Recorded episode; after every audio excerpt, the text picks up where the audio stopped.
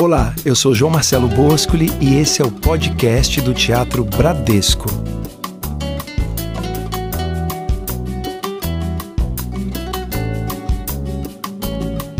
Nessa edição, a gente vai falar sobre os festivais de música brasileira. Essencialmente, há dois tipos de festivais. Um deles é o festival onde os artistas se apresentam artistas de todos os gêneros, de música instrumental, de música popular, música para concerto, e há os festivais onde existe um concurso, há um júri que elege, muitas vezes com apoio da plateia, os vencedores de determinadas categorias. É desse tipo de festival que a gente vai falar hoje. Esse tipo de festival, onde há um júri, a participação da plateia e vários participantes em muitas categorias, ele foi consagrado no Brasil a partir dos anos 60. Especificamente em 1960, aconteceu o primeiro desses festivais que teve o apoio da TV Record à época. A televisão era então uma nova mídia com alcance nacional em um veículo que havia começado no Brasil em 1950, com a fundação da TV Tupi. O primeiro desses festivais da era moderna da música brasileira aconteceu em 1960. Ele chamava Festival de Música Popular Brasileira. Quem criou e dirigiu esse primeiro festival foi uma pessoa chamada Tito Fleury. Ele buscou uma inspiração num festival também muito conhecido já à época, chamado Festival de San Remo, que acontecia na Itália. San Remo era uma cidade que era muito conhecida por sua cultura ligada às flores. Era um grande centro produtor de flores na Itália. Como Sanremo era uma cidade litorânea, o Tito Fleury pensou em fazer o primeiro festival de música brasileira aqui no Brasil no Guarujá, em São Paulo, num hotel chamado Grande Hotel La Plage. Além da TV Record, o festival teve o apoio do jornal Última Hora, do Samuel Weiner. Com o apoio de um grande jornal e de uma grande TV, o festival começou. Durante o mês de novembro, houve as audições, as apresentações e a final aconteceu no dia 3 de dezembro. O vencedor foi o cantor Roberto Amaral apresentando uma música do Newton Mendonça. O Newton Mendonça ficou muito conhecido por ser parceiro do Tom Jobim. Ele também era pianista e letrista, assim como o Tom, e em parceria eles fizeram Desafinado e Samba de uma Nota Só. Nesse festival, a música vencedora do Newton Mendonça se chamava Canção do Pescador. E a ordem desse festival ficou mais ou menos assim. Roberto Amaral, em primeiro lugar, com Canção do Pescador, do Newton Mendonça. Em segundo lugar, Meg May, com a música Eu, de Laudelina Cotrim de Castro. Em terceiro lugar, Edilton Lopes, com Seringueiro, composição do Baduíno, nome artístico do José Assad. Talvez você não lembre de boa parte dos nomes que eu falei aqui. Isso se deve ao fato desse festival não ter sido a grande explosão que veio a acontecer no ano de 1965. Esse festival foi realizado não pela TV Record, mas pela TV Excelsior, uma TV que não existe mais, mas que foi a casa desse grande estouro de música popular brasileira.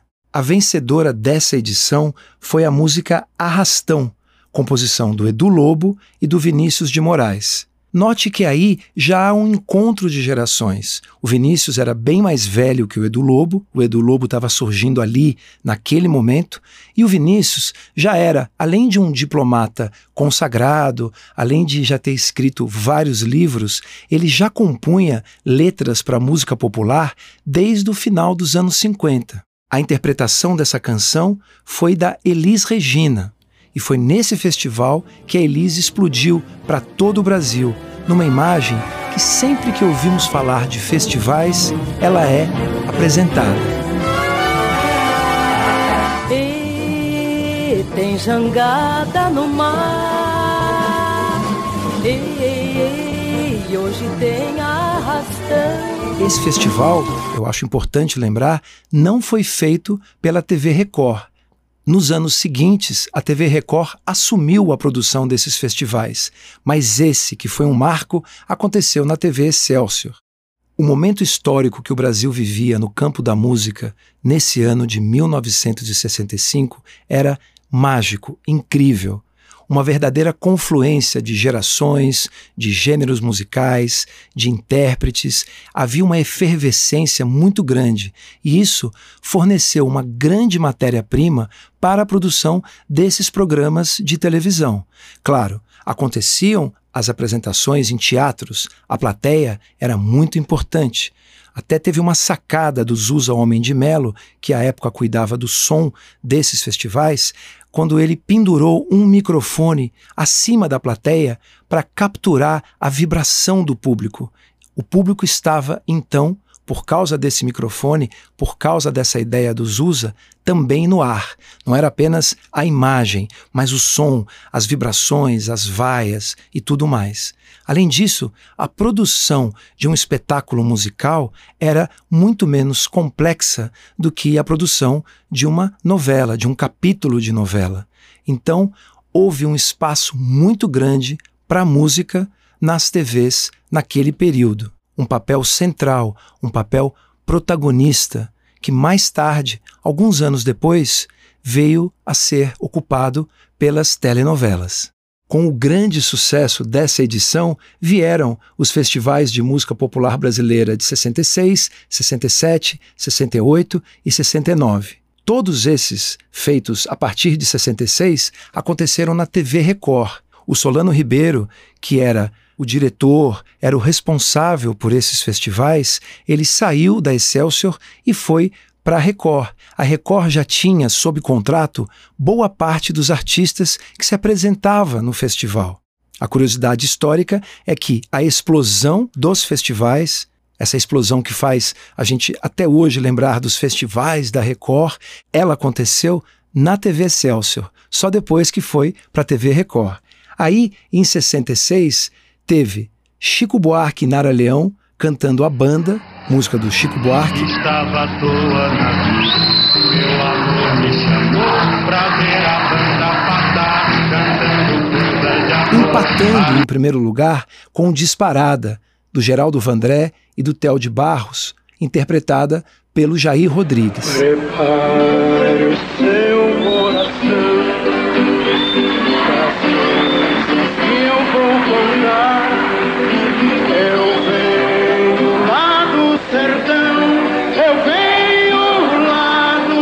67, o vencedor foi Ponteio, composição do Edu Lobo e do Capinã, que teve a interpretação lá ao vivo do Edu Lobo e da Marília Medalha.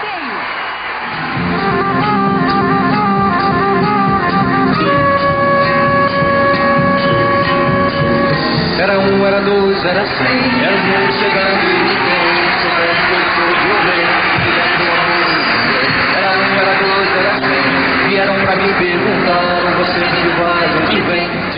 Em 68, o vencedor foi o Tom Zé.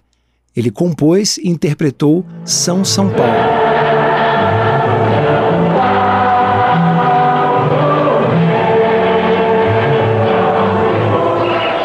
E em 1969, fechando essa década de sucesso retumbante dos festivais, veio Paulinho da Viola interpretando dele mesmo Sinal Fechado os festivais se tornaram um produto televisivo comercialmente muito poderoso, com recordes de audiência. E aí, no ano de 68, a Record criou a primeira Bienal do Samba. O primeiro lugar ficou com a música Lapinha, composição do Baden Powell e do Paulo César Pinheiro.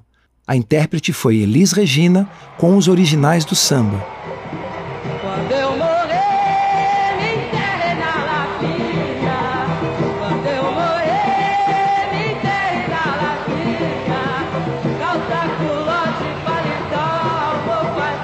Fazia parte dos originais do samba o Mussum, que à época era chamado de Antônio Carlos e era um músico e um cantor que, embora fosse muito engraçado, muito espirituoso, um cara que encantava as pessoas nos camarins, nos bastidores, ele ainda não tinha entrado nos trapalhões, ele ainda não fazia humor. O segundo lugar ficou com Bom Tempo, do Chico Buarque. A Bienal do Samba ainda teve uma segunda edição, feita também pela TV Record, em 1971, mas foi uma mostra, foi uma apresentação de músicas, não havia um concurso. Depois disso, veio na TV Globo o Festival Abertura, em fevereiro de 75. Quem ficou em primeiro lugar foi o Carlinhos Vergueiro, na sua composição Como um Ladrão. Como um ladrão corri, riscos, mares, medos, e fui deixando rastros, marcas, mortes, e carregando pedras presas. Peso. Em segundo lugar, o Djavan, com Fato Consumado, que virou um clássico da música brasileira. No fundo eu julgo o mundo fato consumado e vou embora. Não quero mais de mais a mais me aprofundar nessa história. Arrei os meus anseios, memória. Eu quero é viver em paz, por favor, me. Que louca, que louca. Em terceiro lugar, Walter Franco, com Muito Tudo, letra e música dele mesmo, Walter Franco. Quando a gente vê os participantes desse festival de 75, assim como todos os outros festivais, a gente fica boquiaberto com os talentos. Por exemplo, Luiz Melodia apresentou a sua música Ébano.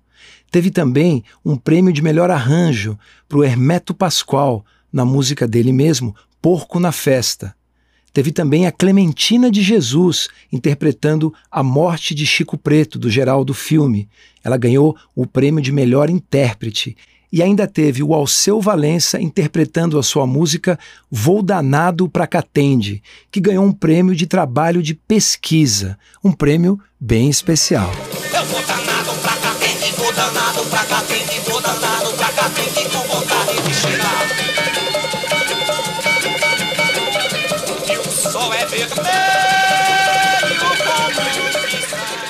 Em 1979, foi a vez da TV Tupi, a primeira TV do Brasil, fundada em 1950, a entrar na era dos festivais. Ela criou o Festival de MPB.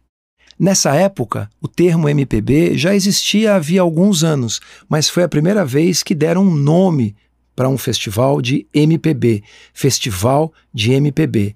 Quem ganhou foi o Fagner com Quem Me Levará Sou Eu, composição de Manduca e Dominguinhos, Amigos a gente encontra. O mundo não é só aqui. Repare naquela estrada. Que distância nos levará. Em segundo lugar, Canalha, do Walter Franco, música e letra dele mesmo, Walter Franco.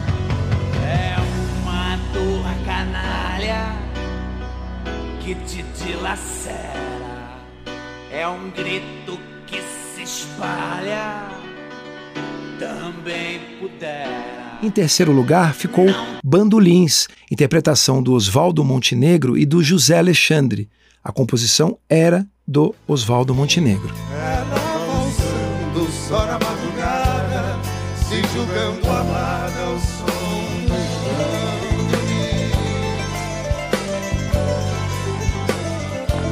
do Participaram ainda desse festival A Cor do Som, o Arrigo Barnabé, Cleiton e Cledir e o Jardes Macalé. O Arrigo Barnabé se apresentou com a banda Sabor de Veneno. No ano seguinte, veio um álbum histórico na música brasileira feito por essa turma. O nome dele é Clara Crocodilo. E uma outra curiosidade é que o Jardes Macalé se apresentou com o Moreira da Silva, composição dele, Jardes, chamada Tira os óculos e recolhe o homem. No ano seguinte, a Rede Globo de televisão criou o MPB 80. Ele aconteceu no Maracanãzinho, foi transmitido pela televisão e eu me lembro de assistir a esse festival e ficar ali excitado, como todo o público brasileiro ficou. Essa edição, quem ganhou foi o Oswaldo Montenegro, com uma música do Mongol chamada Agonia. agonia.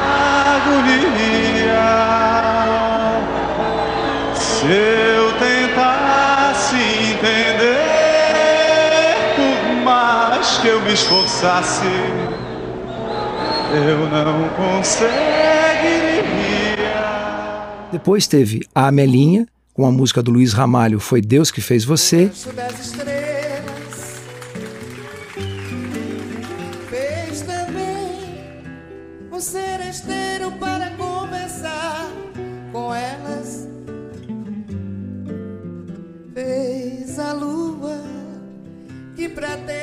a minha estrada de sorrisos.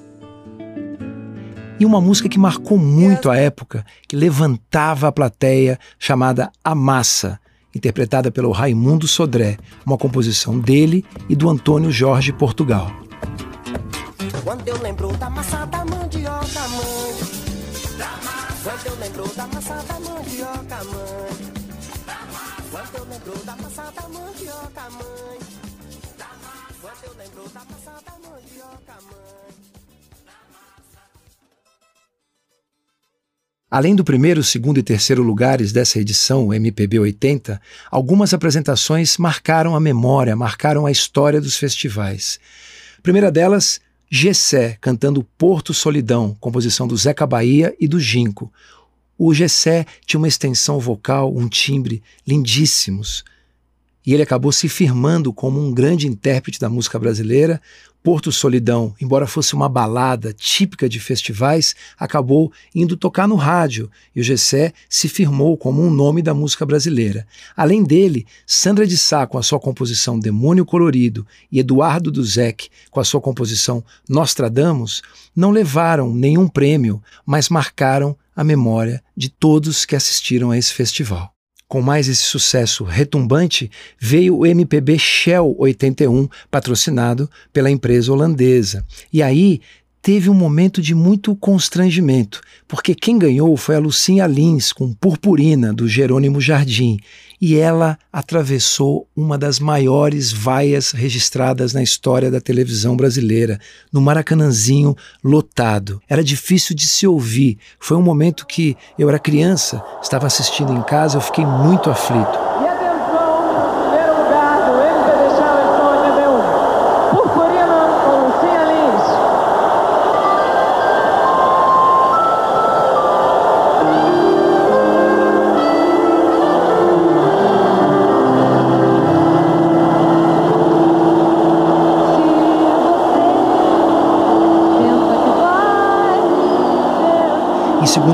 Uma balada incrível do Guilherme Arantes, interpretada por ele mesmo, Planeta Água. Segundo lugar, prêmio de um milhão de cruzeiros.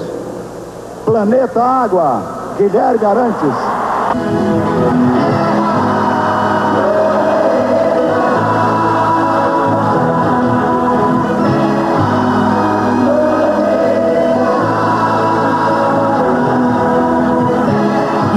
Terceiro lugar, o Almir Neto com Mordomia, do Ari do Cavaco e da Gracinha. Fechando o ciclo desses festivais de MPB na Rede Globo, veio em 82 o MPB Shell 82, também no Maracanãzinho. Quem ganhou foi o Emílio Santiago com Pelo Amor de Deus, do Paulo Bebete e do Paulinho Rezende.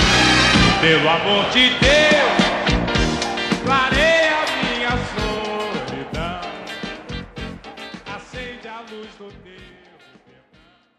Em segundo lugar, o Raízes de América, um grupo que vale a pena você conferir. A música era Fruto do Suor, do Tony Ozaná e do Henrique Bergen. Em terceiro lugar, ficou a cantora Jane Duboc com a música Doce Mistério, composição do Tunai e do Sérgio Natureza. O Tunai é irmão do João Bosco e ele já tinha composto, junto com seu parceiro Sérgio Natureza, As Aparências Enganam, gravada pela Elis Regina em 1980. Participou ainda desse festival o Flávio Venturini, cantando uma música do Sai Guarabira chamada Dona. Pouco tempo depois, virou um grande sucesso na voz do Roupa Nova na novela Rock Santeiro. Pelas ruas onde andas, onde mandas todos nós,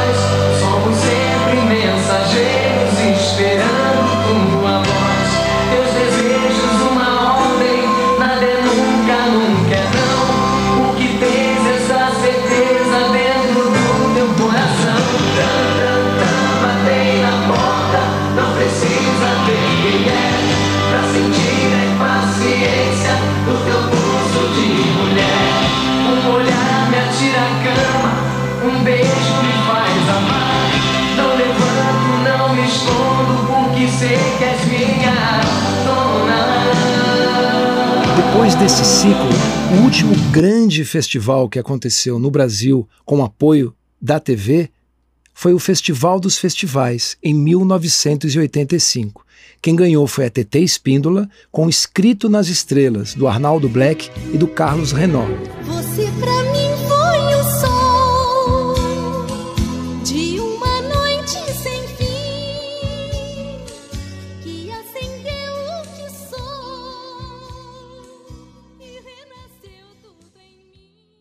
Em segundo lugar ficou Miriam Mirá, com Miraíra, do Lula Barbosa e do Vanderlei de Castro.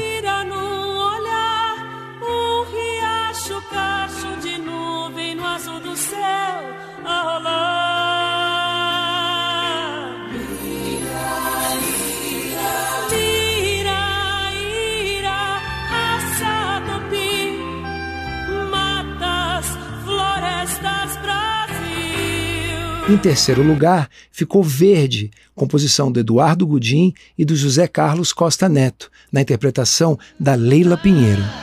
Quis esse sonhador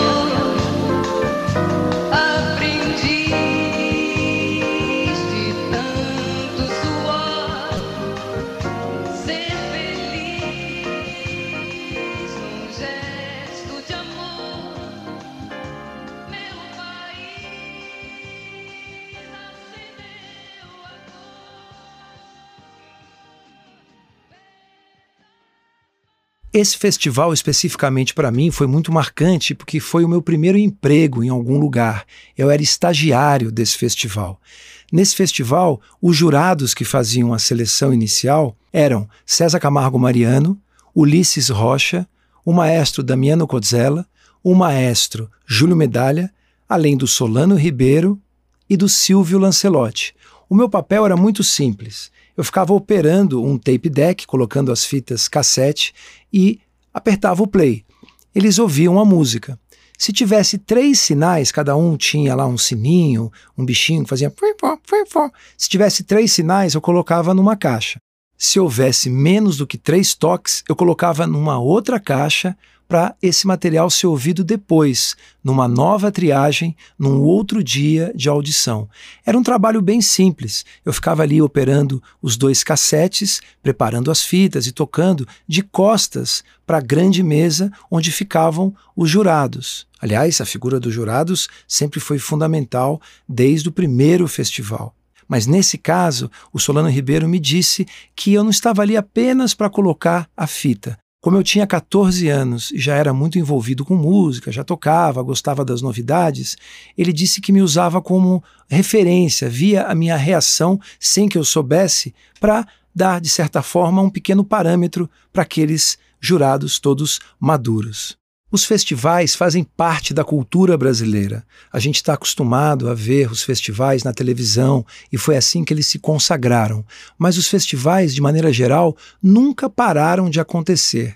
Há lugares por todo o Brasil que mantêm festivais há mais de 30 anos, todo ano, revelando talentos. É uma roda, é um processo evolutivo, é um processo de apresentação de talentos fundamental para a música brasileira. Aquilo que aconteceu nos anos 60, onde a gente via artistas consagrados, artistas que já tinham contratos com gravadoras, esses artistas participando de um festival onde eles poderiam perder. Isso é algo raríssimo e eu acho difícil que aconteça novamente. Mas os festivais como uma ferramenta de revelação de talentos, o festival como um lugar para você achar novos compositores, compositoras, músicos, musicistas, arranjadoras, arranjadores, enfim, é um lugar muito importante de fomento, sobretudo no momento em que nós vivemos, onde há muita gente produzindo música, há muita gente subindo música a todo instante. E o grande desafio é colocar a cabeça fora da multidão, é ter algum tipo de aval, algum tipo de curadoria que te apresente, que faça essa apresentação formal ao grande público acontecer com algum conhecimento. Hoje há ainda um festival que não é de música popular, mas é de música para concerto, que acontece há mais de 15 anos na TV Cultura. Esse festival é o Talentos. E nele está uma figura que estava no Festival dos Festivais e que esteve envolvida em todos os outros festivais, que é o maestro Júlio Medalha. O festival é algo que faz parte da cultura e da história da música popular brasileira e também, agora, graças ao Júlio Medalha, também faz parte da história da música para concerto aqui no Brasil. É isso aí, eu sou João Marcelo Boscoli e essa foi mais uma edição do podcast do Teatro Bradesco. Até a próxima edição, até lá!